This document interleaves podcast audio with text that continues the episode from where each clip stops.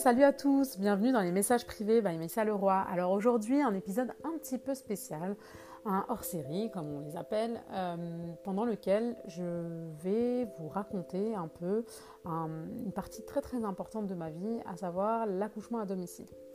Euh, toutes les questions qui me reviennent très très souvent concernant l'accouchement à domicile, à savoir euh, est-ce qu'on a le droit de le faire, comment ça se passe, comment ça marche, pourquoi est-ce qu'on le fait, est-ce que c'est dangereux, est-ce que si, est-ce que ça, bref, toutes les questions qu'on a pu me poser autour de l'accouchement à domicile, sachant que pour ma première fille, donc il y a maintenant 16 ans, euh, j'ai pris la décision d'accoucher à domicile. Pour la petite anecdote, genre comment ça s'est passé, ben, un jour j'étais en train de parler avec une pote à moi, j'avais eu une expérience très compliqué euh, avec l'hôpital et j'avais détesté ce moment-là. J'avais vraiment envie de... J'étais en train de parler en fait, une discussion avec une pote autour d'un café où on discutait bah, justement accouchement, ouais toi t'envisages les choses comment, je sais pas, et puis après elle me dit mais euh, ça te dirait de faire le domicile? Puis je la regarde, la première réaction que j'ai c'est euh, bah ça existe, enfin tu peux, tu as le droit, c'est pas seulement quand tu es en état d'extrême urgence et que les pompiers viennent à la maison pour te faire accoucher. Il faut savoir, faut aussi recontextualiser. Il hein. faut savoir que ça date il y a quand même 16 euh, ans, bien plus de 16 ans déjà. Et, euh, et en fait, il n'y avait pas Internet, il n'y avait pas les réseaux, il n'y avait pas la, facilité, euh, l'accès facile en fait à l'information. Et du coup, pour chercher les choses, c'était assez compliqué. C'était sur des vieux forums, c'était vraiment compliqué en fait. Et du coup, bah, c'est le bouche à oreille en fait qui ramenait simplement aux personnes. Donc je lui dis ah ouais tout, tu peux accoucher à la maison Bah attends, ça me sauce de ouf et tout, c'est quoi le délire, euh, machin, enfin comment ça se passe, tout ça? Elle me dit bah ouais, moi j'ai une pote à moi, elle l'a fait. Et euh, franchement, c'est trop bien, en fait, t'es chez toi, t'es tranquille et t'accouches. Alors je vais pas vous mentir, au début j'ai évidemment très peur, surtout que c'était ma première.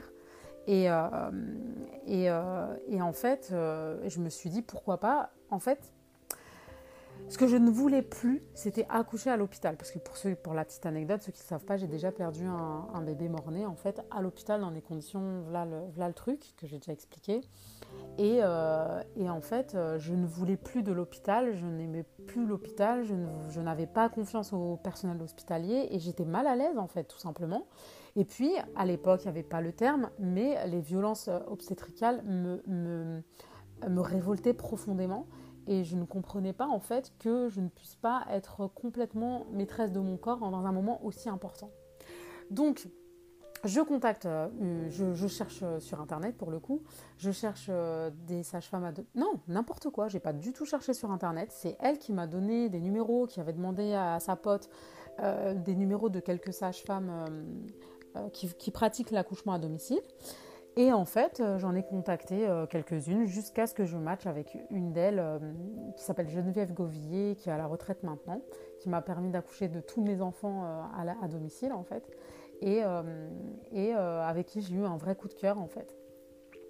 Donc, donc voilà, comment ça se passe? Ben, En gros, il y a une vraie relation de confiance et il faut savoir que vous passez un espèce d'entretien avec la sage-femme qui pratique l'AD parce que à l'époque, je ne sais pas comment ça se passe maintenant, mais euh, je sais qu'il y avait des problèmes d'assurance. Euh, les assurances ne voulaient pas euh, assurer les sages-femmes pratiquant l'accouchement à domicile. Donc déjà, on voit le lobby. Et, et, du coup, elle m'expliquait, enfin, elle m'a vraiment rassurée, elle m'a expliqué plein de choses. Elle m'a expliqué comment ça se passait, qu'on était rattaché à un hôpital, euh, qu'il y avait le moindre souci, qu'elle elle était là tout le temps, que s'il y avait le moindre souci. De toute façon, elle fait un vrai suivi, donc elle voit s'il y a le moindre danger, le moindre problème. Euh, à un moment donné, pendant le suivi, elle te dit euh, Bah écoute, on, va, on va abandonner l'idée du domicile et on va plutôt partir sur la maison, sur pardon l'hôpital. Donc voilà, du coup, pourquoi ce choix-là Donc, comme je vous l'ai dit, c'est parce que j'avais envie d'être vraiment actrice de mon accouchement. Je voulais donner naissance. Et c'est souvent le terme que j'aime bien employer, c'est-à-dire que à l'hôpital, certes, moi, de mon expérience personnelle, et encore une fois, je recontextualise, c'est-à-dire là, je parle à titre personnel. Évidemment, il y a des naissances à, l'hôpital qui se passent très très bien, et voilà, c'est cool et des naissances euh, à domicile qui peuvent mal tourner, quoi. Et ça, c'est normal. Mais pour moi, de mon avis perso, en fait, j'avais envie d'avoir euh, bah, d'être actrice en fait tout simplement.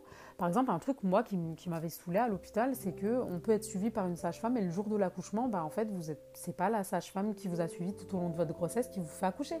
Et moi je trouve ça quand même assez aberrant dans le sens où euh, c'est vraiment l'usine parce que finalement celle qui connaît vos peurs, qui, connaît votre dossier, qui vous connaît, qui, sait euh, bah, en fait vos inquiétudes en tant que mère n'est pas là pour le moment le plus important. Donc je ne vois pas à quoi il sert cet accompagnement euh, pour avoir connu l'autre, l'autre côté de, de, la, de la barrière, en fait. Il y a une différence monstrueuse, que ce soit dans l'accompagnement, que ce soit dans, la, prise de conscience de, de, bah, de, ce que vous êtes en train de vivre, en fait, que ça soit, euh, je sais pas moi, et puis en plus, elle était, euh, Geneviève, c'était une sage-femme qui était hyper déculpabilisante et hyper rassurante. Ça veut dire que, bon, déjà, moi, je fais partie de cette école-là. C'est-à-dire que j'aime pas me prendre la tête pour des détails, j'aime pas, je trouve que c'est très futile. Et du coup, je ne m'inquiète quasiment jamais. Ça veut dire que c'est pas le moindre truc que je m'inquiète ou quoi. Donc, euh, et puis c'était cool d'avoir une sage-femme qui était tout aussi rassurante et, qui, parlait et qui n'avait pas de langue de bois et qui était euh, super euh, présente. Et, enfin voilà, je ne sais pas comment vous décrire la chose, mais voilà.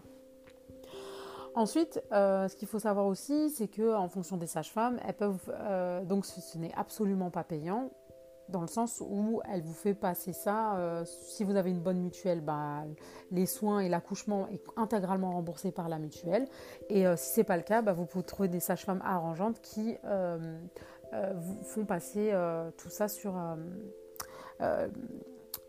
des soins sécu en fait et qui vous font payer juste l'accouchement. Euh, je sais plus comment ça se facture. Franchement, ça date de tellement longtemps, donc je sais plus du tout. Bref, et en fait, pourquoi du coup, pourquoi l'accouchement à domicile, genre, euh, comment ça se passe? Ben, En gros, vous n'avez pas de péridurale. Déjà, il faut le savoir, donc vous accouchez, vous ressentez tout. Mais moi, euh, donc je l'ai fait une fois et ensuite je l'ai refait trois fois. donc ça veut dire que ça va. La douleur, elle est surmontable. Oui, on a mal, oui, c'est normal, mais je, c'est tellement luxueux d'avoir la liberté d'accoucher complètement comme tu le souhaites. Genre, par exemple, moi, bah, t'as soif, tu bois, t'as faim, tu manges, euh, t'as besoin d'énergie, t'as besoin d'être à l'aise, t'as besoin de respirer. Il y a une espèce d'intimité en fait. Et, quand je vous raconte tout ça, c'est que j'ai vécu les deux. Donc je suis pas juste en train de vous dire voilà, je, ne connais pas l'hôpital je connais aussi l'hôpital et c'est justement l'expérience hospitalière qui a fait que je me suis tournée vers le domicile. Et d'ailleurs, pour, pour euh, la petite anecdote, quand j'avais des petites problématiques euh, en fin de grossesse, vraiment juste avant, la sage-femme me disait bah écoute, euh, là je crois qu'on va, on va accoucher à l'hôpital. Et je pleurais à chaudes larmes et je disais non mais je veux pas l'hôpital, c'est pas possible. C'est-à-dire pour moi c'était une punition. Donc c'est un peu pour vous montrer à quel point je ne voulais pas l'hôpital et je pense que euh, c'est aussi ce qui m'a donné la force de découvrir euh, l'accouchement à domicile et c'est ce qui m'a permis aussi de vivre pleinement euh, la naissance et de vraiment kiffer profondément la naissance à domicile. Alors comment ça se passe? La sage-femme elle est disponible H24. C'est-à-dire que vous l'appelez, vous lui dites voilà, j'ai des contractions répétées de temps, etc. et puis voilà. Euh, moi, euh, pour, euh, pour, ma première, pour ma première, en fait, en gros, j'avais une fissure de la poche des os. Donc, pour ceux qui ne savent pas, quand tu as une fissure de la poche des os, bah, ton bébé il est plus protégé et tu as 48 heures pour commencer à prendre des antibiotiques et il faut que tu accouches, sinon bah, il est à risque à des infections qui sont quand même assez graves. Donc j'avais une fissure de la poche des os, la sage-femme avait vu, elle avait dit ok c'est comme ça coule en continu etc. il faut absolument que tu accouches dans les 48 heures sinon on va être obligé d'aller à l'hôpital. Bon, évidemment, c'est à ce moment-là que j'ai pleuré toutes les larmes de mon corps. Euh, j'ai marché des kilomètres et des kilomètres pour provoquer l'accouchement. Euh, euh, j'ai vraiment tout essayé, tout fait. Et puis vient la date butoir vraiment à quelques heures près. Je me rappelle, je me réveille le matin et je commence à pleurer. Je me dis, oh là là, il faut que je prépare mes valises pour l'hôpital. Je suis vraiment dégoûtée, c'est pas ça que j'avais prévu. Bon, bref, la totale. En plus des hormones de grossesse. Et du coup, je sens la première contraction et je me dis, wow, euh, c'est maintenant quoi. Je, sentais que c'était ça. Et puis ça se répète. Et puis ça se répète. Et puis ça se répète. Et puis je me dis, oh, oh là là, je suis heureuse, mais genre heureuse, un truc de dingue parce que je me dis, waouh, je vais réaliser mon rêve, je vais accoucher à domicile. Et du coup, ben, on attend parce qu'elle nous donne des consignes, c'est-à-dire elle nous dit voilà, vous m'appelez quand euh, vous avez tant de contractions, à tant d'espace, etc. Sachant qu'elle choisit quand même euh, ses patients dans un rayon d'un certain kilomètre pour pas euh, arriver trop tard en fait, si le travail accélère, etc. Et, et, du coup, bah là, j'ai le travail, je mange, je bois, je m'endors, je me lève, je m'assois. Je... Enfin, je ne peux pas vous dire à quel point cette liberté de mouvement, euh, elle était importante pour moi en fait pendant tous mes accouchements, à quel point je me sentais en fait vivre les accouchements. La douleur, vous la ressentez, mais, mais en fait, il ne faut pas s'arrêter au fait qu'il n'y ait que la douleur que vous ressentiez. Il y a tout un process qui est en train de se passer et il y a une espèce d'adéquation entre votre corps, votre esprit, tout ce qui est en train de se passer, le contexte, enfin toutes ces choses-là, qui font que en fait ça se passe et vous savez à ce moment-là que vous devez le faire on n'est pas sur, euh, je me pose la question, quoi. Votre corps, à ce moment-là, il arrive, il est en mode, ok, allez, c'est bon, on y va. Et il y a plein de choses qui se mettent en Exemple, plus les contractions sont fortes, plus à un moment donné, et je, parle de mon expérience, c'est-à-dire que voilà, je ne suis pas en train de, vous, théoriser quelque chose, mais par exemple, je m'endormais entre les contractions, c'est-à-dire que même si la contraction allait durer une minute et que j'allais avoir un laps de temps de 30 secondes, il eh ben, faut savoir que pendant ces 30 secondes, je m'endors mais je m'endors vraiment. Et c'est la douleur qui me réveille en fait. Et, et, euh, et quand je vous dis douleur, faut vraiment savoir un truc par rapport à l'accouchement à domicile, c'est que quand vous avez, euh, vous avez mal, en fait, c'est une bonne douleur parce que finalement, elle signifie quelque chose dans votre corps. Elle signifie que ça avance. Elle signifie que le bébé veut sortir. Elle signifie en fait que ça avance.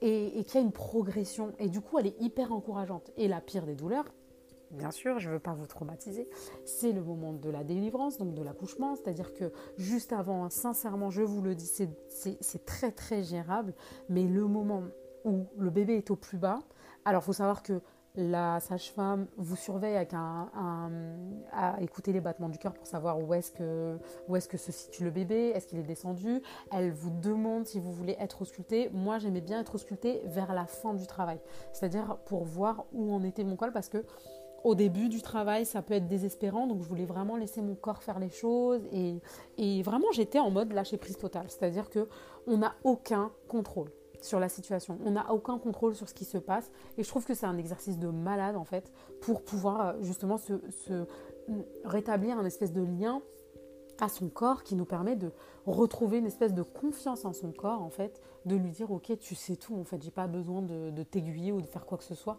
tu sais faire les choses.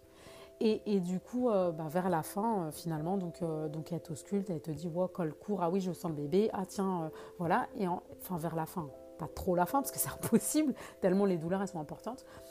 Et, et en fait, c'est juste ouf. Genre, c'est juste oufissime parce que un moment, plus on a mal et plus on a une espèce de force. Et à un moment donné, ce qu'il faut savoir, c'est que on a tellement mal qu'on ne veut plus ressentir cette douleur. Donc, qu'est-ce qu'on fait instinctivement? Eh ben, on pousse parce que cette douleur-là, elle est tellement insupportable et on veut tellement plus la, ressentir. On a tellement l'impression que c'est vrai que c'est une douleur euh, extrême. Hein. C'est-à-dire que dans les douleurs, euh, même les docteurs vous le disent, en, scientifiquement parlant, il n'y a pas d'équivalent la douleur de l'accouchement. La, et en fait, euh, et en fait, le truc, c'est qu'on a tellement mal qu'on ne veut plus avoir mal. Donc, mais c'est là qu'on est en mode, je ne veux plus de cette douleur je la supporte plus. Qu'est-ce qu'il faut faire, les mecs? Qu'est-ce qu'il faut faire? Ah, je sens que quand je pousse, ça me soulage un peu. Donc, on pousse. Et en fait, sur un accouchement de 7 heures, 5 heures, 6 heures, bon, moi, perso, mes accouchements, ils, duraient 6 euh, heures, je crois, ou 5 heures et demie, ce qui est très court. Hein.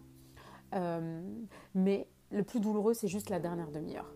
Et donc là, on trouve une patate, on ne sait pas comment, puisque quand même juste avant on a des contractions, donc les contractions, savoir c'est fatigant, mais en fait quand je me suis renseignée, c'est dû au micro-sieste que vous faites qui vous régénère en fait et qui sécrète ce qu'il faut comme hormones, que ce soit l'endorphine, l'ocytocine, etc., qui vous permet vraiment en fait de trouver la force pour avoir la patate en fait pour pousser en plus de la douleur et de l'adrénaline. Donc vous voyez, il y, a, tout un process qui se met en place au niveau des hormones, etc. Et du coup, ben là tu pousses de toute ta patate. Mais moi, fallait voir comment je crie. On peut pas se contrôler, hein. il n'y a pas les bails de comme on voit dans les films. Hein. moi, c'était des cris de camionneurs. à ce moment-là, on s'en fout. On s'en fout des voisins, on s'en fout de tout. Et, en fait, ce qui est incroyable, et je vous le dis avec, avec euh, le sourire aux lèvres, mais, mais, parce que en même temps que je vous le raconte, je le revis aussi, et c'est un moment de ouf, c'est que à partir du moment où on accouche, le bébé sort, on le prend dans ses bras, on n'a plus de douleur. Il n'y a plus aucune douleur. Et moi, je trouve ça juste extraordinaire. C'est une dinguerie en fait de se dire que wow, on accouche et, puis c'est fini quoi. Et même après, quand le placenta il sort, bah, une petite contraction, on se dit Oh mon Dieu, je vais devoir commencer. en fait, pas du tout, ça fait pas du tout mal. C'est oufissime. Et dans ce moment-là, en fait, donc euh, faut savoir que la sage-femme, donc elle prend, euh, bah, elle prend le bébé, elle vous le donne tout de suite. Donc là, le bébé a du vernix sur le n'a pas du tout de sang parce qu'il n'y a pas de sang en fait qui sort avec. Euh, j'ai fait des gros bébés, donc des bébés de première, elle, a fait, faisait 3 kg 900, deuxième 4 kg, troisième 3 kg 7. Voilà, c'est pas des petits bébés. Et je n'ai eu que des déchirures euh, très légères. Ça veut dire que la sage-femme nous explique qu'il ne faut jamais faire d'hyposiotomie parce que on coupe le muscle du mauvais, au mauvais endroit, qu'il faut laisser les déchirures naturelles. Ensuite, on prend le placenta, on découpe un bout de placenta qui est un régénérant cellulaire de malade. Et en fait, après, on, le met en pansement et du coup, on est guéri le lendemain. Et je vous le dis parce que je suis passée par là. Tout ce que je vous raconte là, c'est, c'est de l'intime plus plus. Hein. vous ne me regarderez plus jamais pareil dans mes vidéos. Mais euh, voilà. Et, en fait, c'est toutes ces petites choses qui sont super naturelles qui font qu'en fait, on n'est pas intrigué, on n'est pas euh, parasité par d'autres choses. On vit la naissance on vit la naissance. Le père a un rôle pendant la naissance. Il est là pendant la naissance. Il, est, il, vous, il vous masse, il fait, il fait en sorte que il est présent. Il est présent, il est là. C'est-à-dire qu'on n'est que trois. Hein. Il n'y a pas plus, il n'y a pas plus de personnes. C'est-à-dire que, que chaque douleur, il, la vit avec vous. Chaque douleur, il, il, euh, il aperçoit, il en a peur, il s'inquiète, il, il la vit. Il vit la, la naissance avec vous. Et il a son rôle. Et, et ce que je trouve ouf, en fait, c'est que euh, la sage-femme m'avait expliqué que dès que le bébé sort, la première chose qu'il cherche, c'est sa mère. Et, euh, et, quand il cherche sa mère, il y a ce qu'on appelle le premier regard. Et j'ai vraiment de la chance parce que j'ai la photo du premier regard en fait, où le bébé regarde, ah c'est elle ma mère en fait, c'est elle que j'entendais, c'est elle cette voix, c'est elle cette odeur, c'est elle tout ça. Et puis quand on accouche, c'est vraiment très très animal. Hein. Euh, le bébé, on vient, on le prend dans les bras. Il y a cette chaleur qui est inoubliable. Il y a, ce moment où il n'y a pas de lumière, où en fait euh, la sage-femme se retire.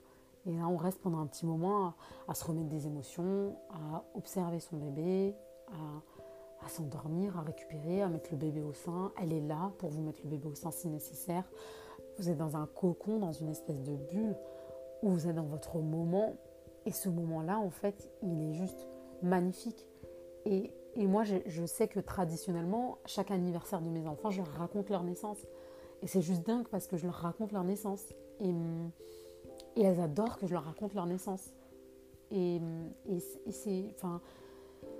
Je sais pas comment vous expliquer ça, mais moi, je souhaite vraiment pour chaque euh, mère de vivre cette expérience quand elle le souhaite, si elle a le moindre doute de le vivre en fait, de vivre cette expérience, de, de, tester ça si elle s'en sent, si elle sent, vous savez, je reçois plein de messages, on me dit oui, t'as accouché à, domicile, mais c'est dingue, mais, mais tu sais que ça me dit, ça me tâte, j'aimerais bien, je, je, enfin voilà, mais j'ai peur, je sais pas comment ça se passe, etc.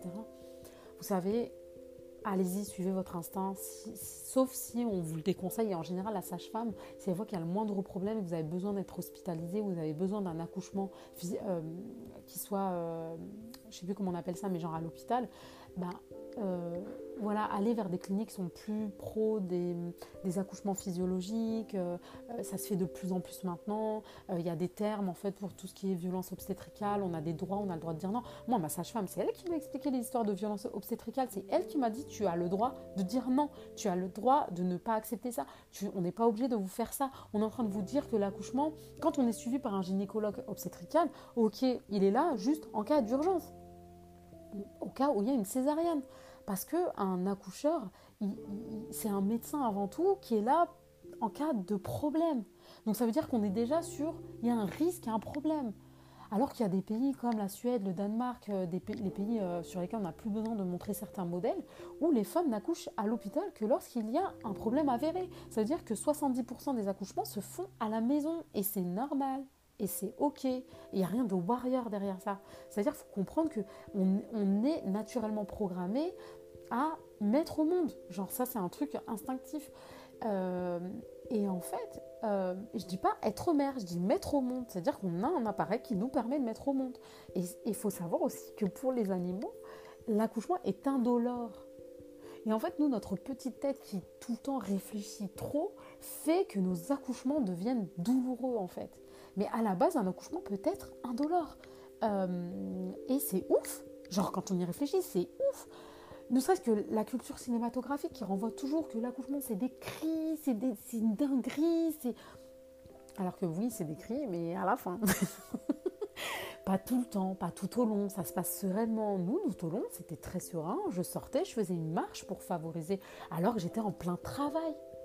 Et, euh, c'est ok, quoi. C'est, Enfin, voilà, je ne sais même pas comment parler pour, vous dire à quel point c'est une dinguerie. L'accouchement à domicile, c'est une dinguerie. Mais c'est une dinguerie, une dinguerie qui est accessible aujourd'hui, auquel on ne laisse pas accès aux, femmes.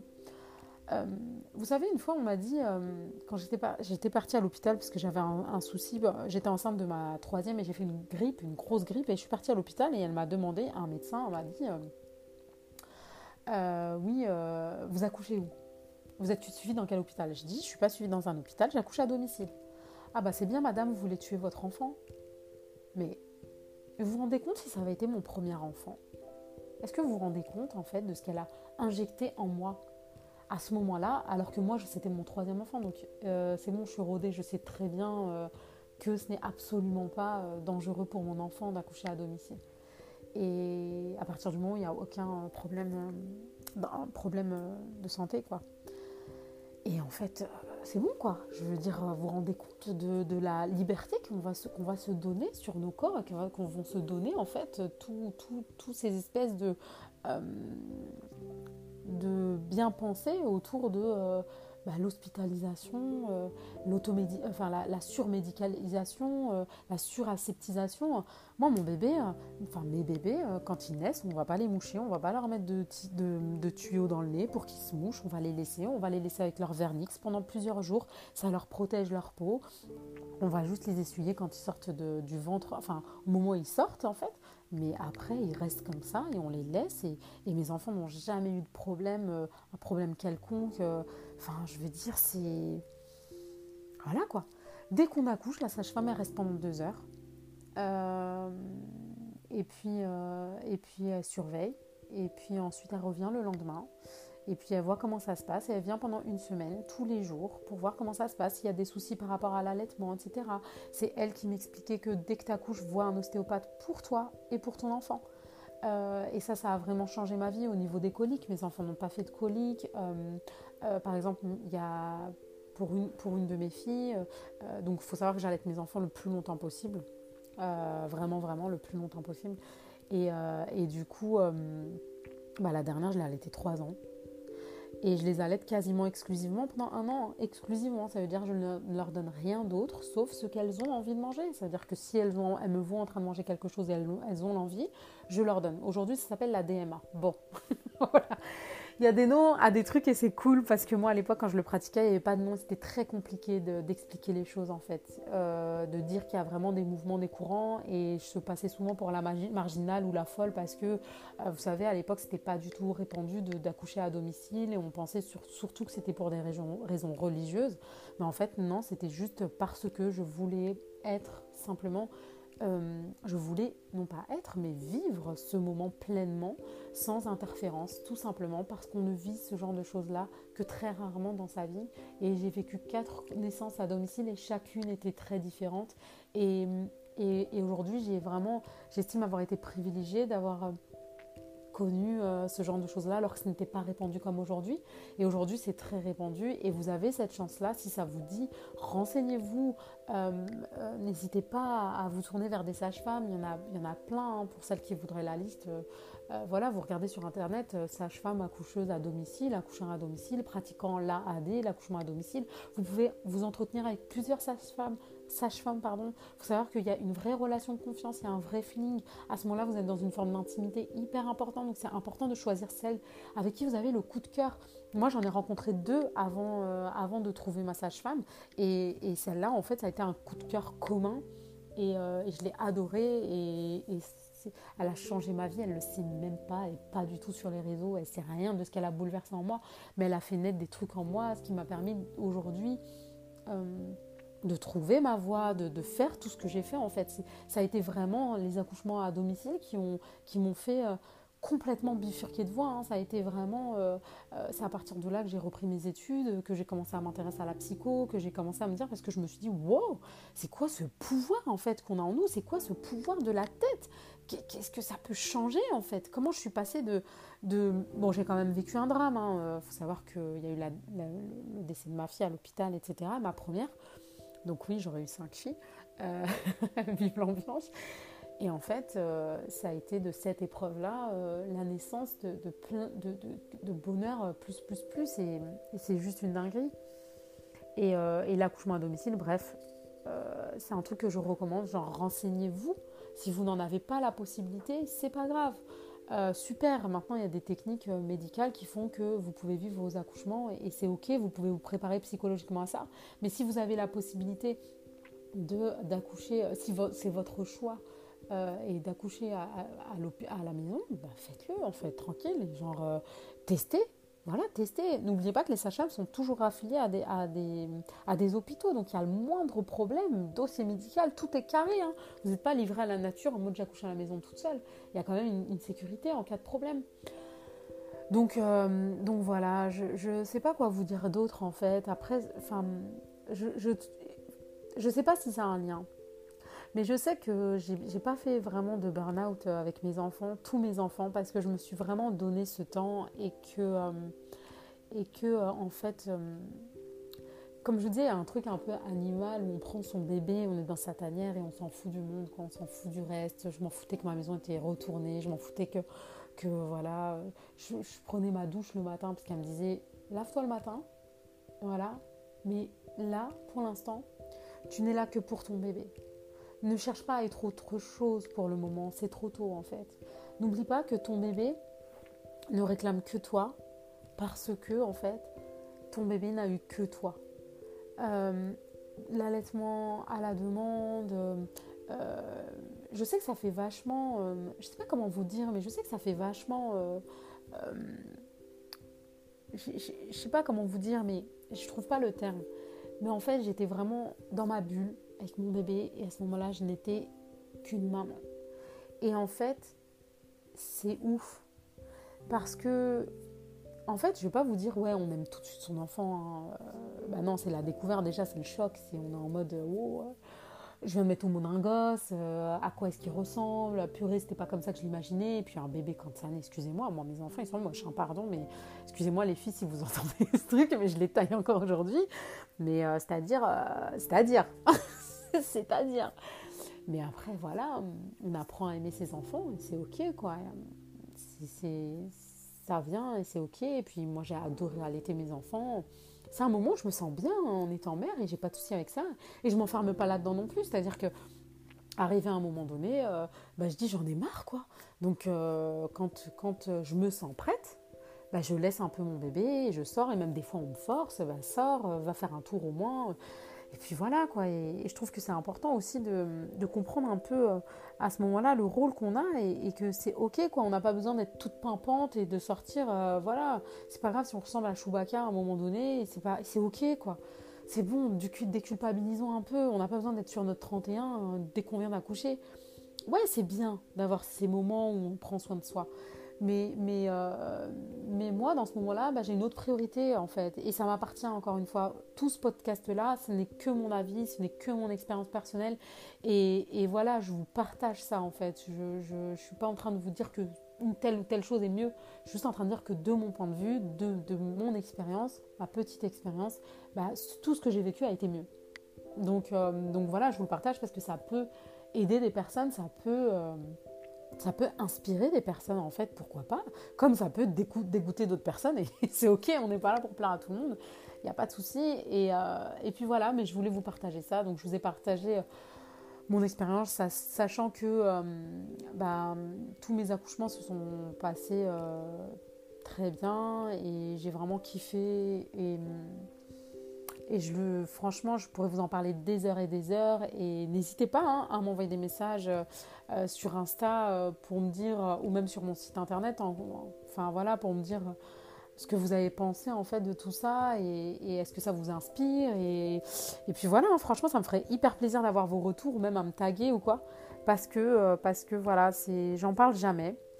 C'est très rare que j'en parle. C'est une expérience tellement personnelle pour moi.